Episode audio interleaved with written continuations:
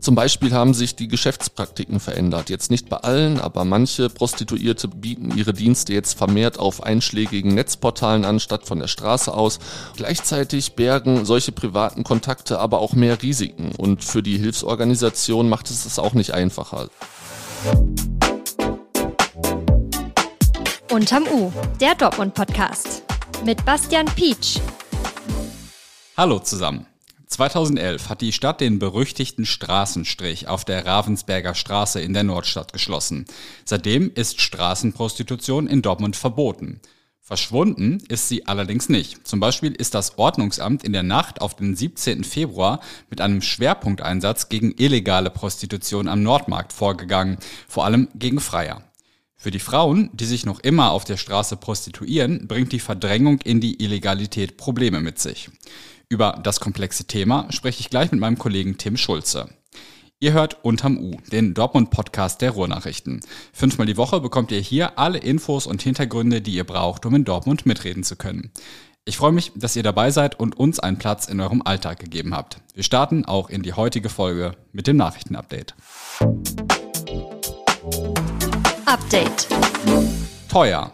Wer mit dem Auto zu einem der Spiele der Fußball-Europameisterschaft in Dortmund kommen will, muss tief in die Tasche fliegen. 24 Euro kostet die Parkgebühr an den EM-Spieltagen auf den Parkplätzen in Stadionnähe. Und nutzen darf die nur, wer ein Ticket für das jeweilige Spiel hat. Die höheren Gebühren sind für alle EM-Spielstätten in Deutschland geregelt. Sie sollen die höheren Kosten für die Verkehrssteuerung auffangen und Fans dazu bringen, auch den öffentlichen Nahverkehr zu nutzen. Knapp sechs der 24 Euro Parkgebühren gehen an den Klimafonds der Euro 2024. Schluss. Der Osten Hellweg verliert einen weiteren wichtigen Mieter. Das Einrichtungshaus Maison du Monde wird Mitte März geschlossen. Aktuell läuft ein Ausverkauf. Die Kette betreibt über 300 Geschäfte in ganz Europa, davon bisher auch vier in NRW. Warum Maison du Monde seine Filiale in Dortmund schließt, ist bislang noch unklar. Bereits im September 2023 war bekannt geworden, dass das Modehaus C&A den Osten Hellweg ebenfalls verlassen will. Gespannt. Im Prozess um den von einem Polizisten erschossenen Mohamed Dramé sollen heute erstmals an dem Einsatz beteiligte Beamte aussagen. Zwei von vier anwesenden Zivilpolizisten sollen sich als Zeugen am Landgericht äußern. Dabei soll es darum gehen, wie sie den Einsatz und das Verhalten ihrer Kollegen und Kolleginnen wahrgenommen haben. Die fünf angeklagten Beamten selbst haben sich bisher nicht vor Gericht geäußert. Werbung unser Werbepartner Wild Away bietet Gruppenreisen an für Menschen, die individuell, vielfältig und nachhaltig reisen wollen. Eine der Reisen, die ihr dort buchen könnt, möchte ich euch heute kurz vorstellen. Und zwar geht es nach Albanien. An acht Tagen könnt ihr unter anderem den Drei-Länder-Gipfel auf über 2000 Höhenmetern erwandern, mit dem Kajak durch den Schala Canyon fahren und im Luxusbaumhaus am Skutari-See übernachten. Mehr Infos zu der Reise findet ihr unter www.wildaway.de, wild mit Y und away wie auf und davon. Und als Hörer und Hörerin von Unterm U bekommt ihr bis zum 30. April 50 Euro Rabatt auf eure erste Buchung. Gebt dazu einfach den Code X4Z Unterm U bei eurer Buchung an. Alles in Großbuchstaben und die 4 als Ziffer. Den Code und auch einen Link zur Website findet ihr aber auch nochmal in den Show Notes. Das Thema des Tages. Eigentlich ist Straßenprostitution in Dortmund seit 2011 verboten. Eigentlich. Tatsächlich gibt es sie weiterhin, vor allem im Umfeld des Nordmarkts. Zwar hat das Verbot dazu geführt, dass Prostitution im Straßenbild weniger sichtbar ist, für die Frauen, die noch da sind, ist die Situation aber prekärer geworden. Mein Kollege Tim Schulze hat zu dem Thema recherchiert, hat Frauen gesprochen, die sich zur Finanzierung ihrer Drogensucht prostituieren und mit Hilfsorganisationen. Hallo Tim. Hallo. Ich glaube, es ist ganz gut, wenn wir uns einmal die Ausgangssituation verdeutlichen. Wie lief denn Straßenprostitution in Dortmund vor dem Verbot ab?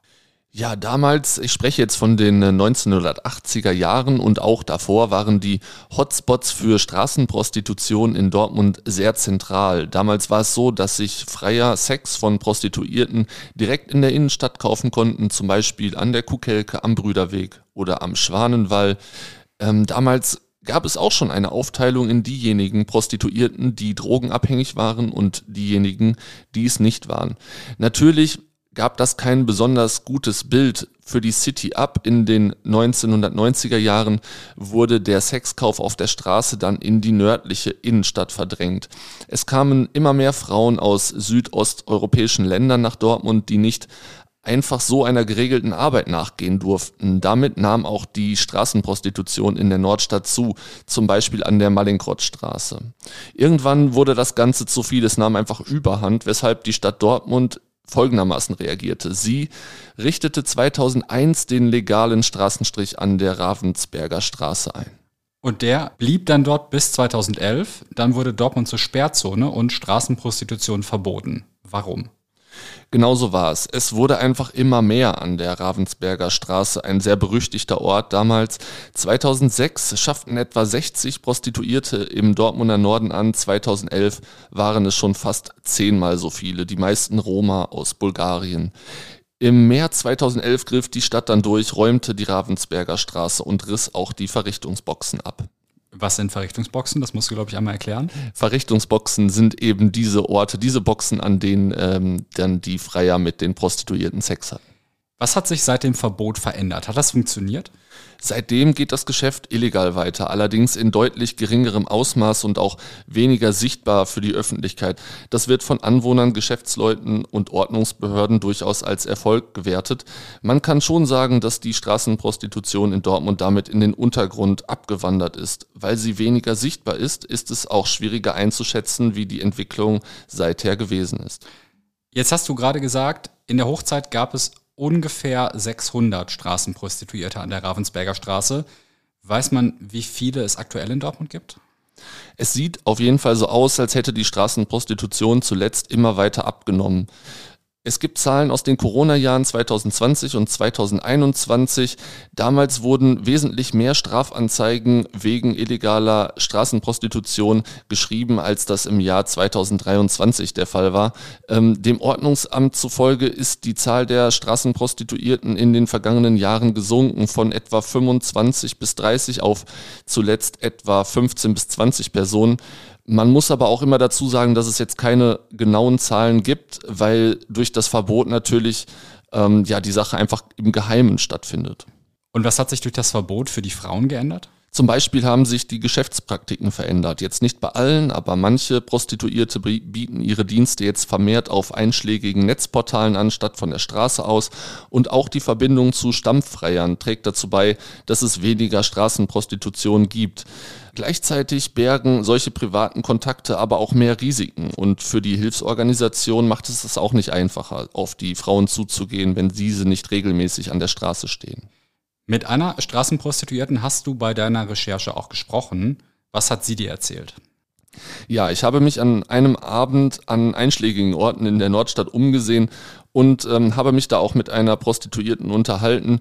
Sie passt eben genau in das vorhin genannte Schema. Sie ist ähm, eine Deutsche, 40 Jahre alt und schwer drogenabhängig. Sie hat erzählt, dass sie mit 25 Jahren ihren Job als Altenpflegerin verloren und dann in die Abhängigkeit gerutscht sei. Als ich die Frau getroffen habe, war sie offenbar auf Entzug und dringend darauf angewiesen, Geld zu verdienen. In der Zeit, in der ich da war, hatte sie aber keinen Erfolg und vergeblich nach Kundschaft Ausschau gehalten. Ist das also praktisch das Problem hinter der Straßenprostitution, also die Suchtkrankheit der Frauen?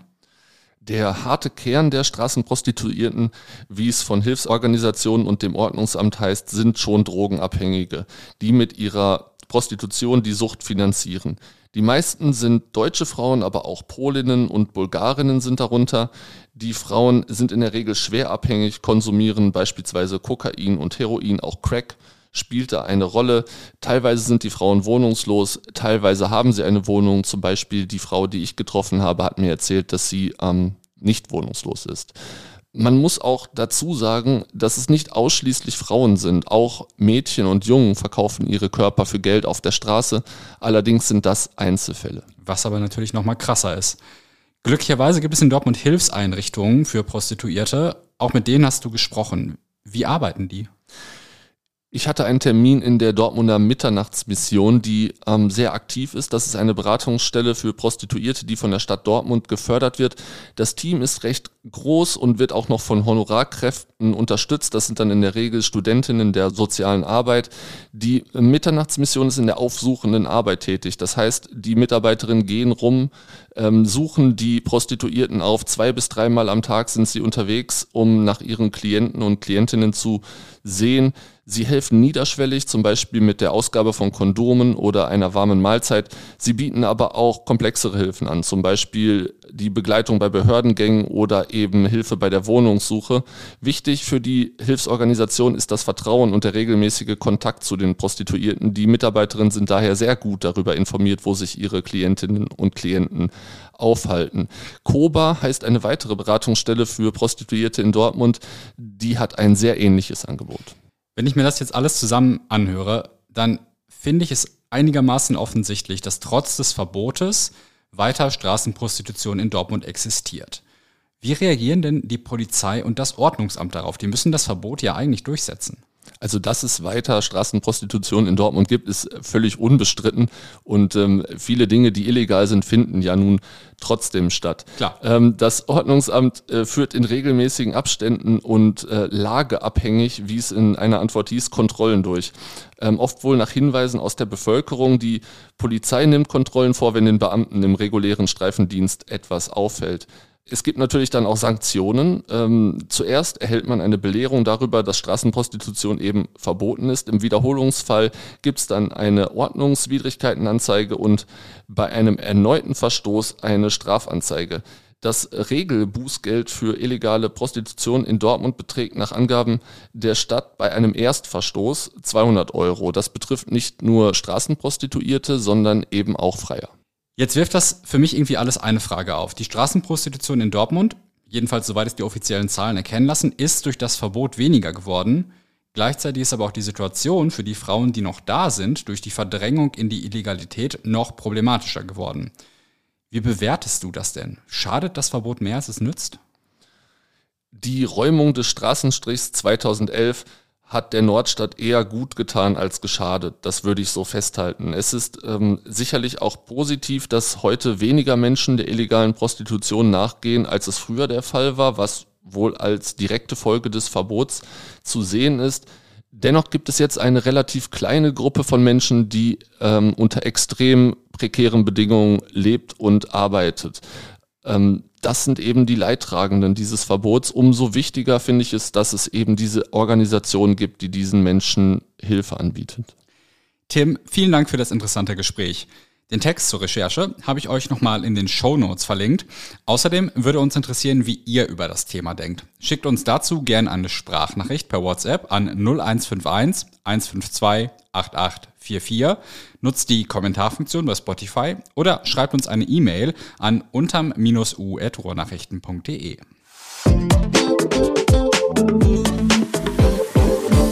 Ein Unbekannter versteckt momentan in Dortmund immer wieder Geld und postet Videos davon auf Instagram. Meistens versteckt er 5 oder 10 Euro Scheine in irgendwelchen Nischen oder Spalten und zeigt die Umgebung nur für wenige Sekunden. Die mittlerweile über 11.000 Follower des Kanals sollen sich dann auf eine Schnitzeljagd machen. Unter den Orten, an denen bisher Geld versteckt war, waren schon eine B1-Brücke, der Stadtgarten und das Trainingsgelände des BVB. Über 200 Euro hat der Unbekannte bisher insgesamt versteckt. Der Gönner dahinter möchte aber anonym bleiben. Er sagt, ihm gehe es nicht um sich als Person, sondern darum, Kindheitserinnerungen an Schatzsuchen zu wecken. Zum Schluss der heutigen Folge möchte ich euch noch auf unser RN Plus Probeabo hinweisen. Für drei Euro könnt ihr drei Monate lang alle Inhalte auf rn.de nutzen. Also Nachrichten, Reportagen, Live-Videos und noch mehr. Einen Link dazu findet ihr ebenfalls in den Shownotes und wenn ihr den nutzt, um ein Probeabo abzuschließen, unterstützt ihr damit auch diesen Podcast. Wir hören uns morgen wieder. Bis dahin und macht's euch nett.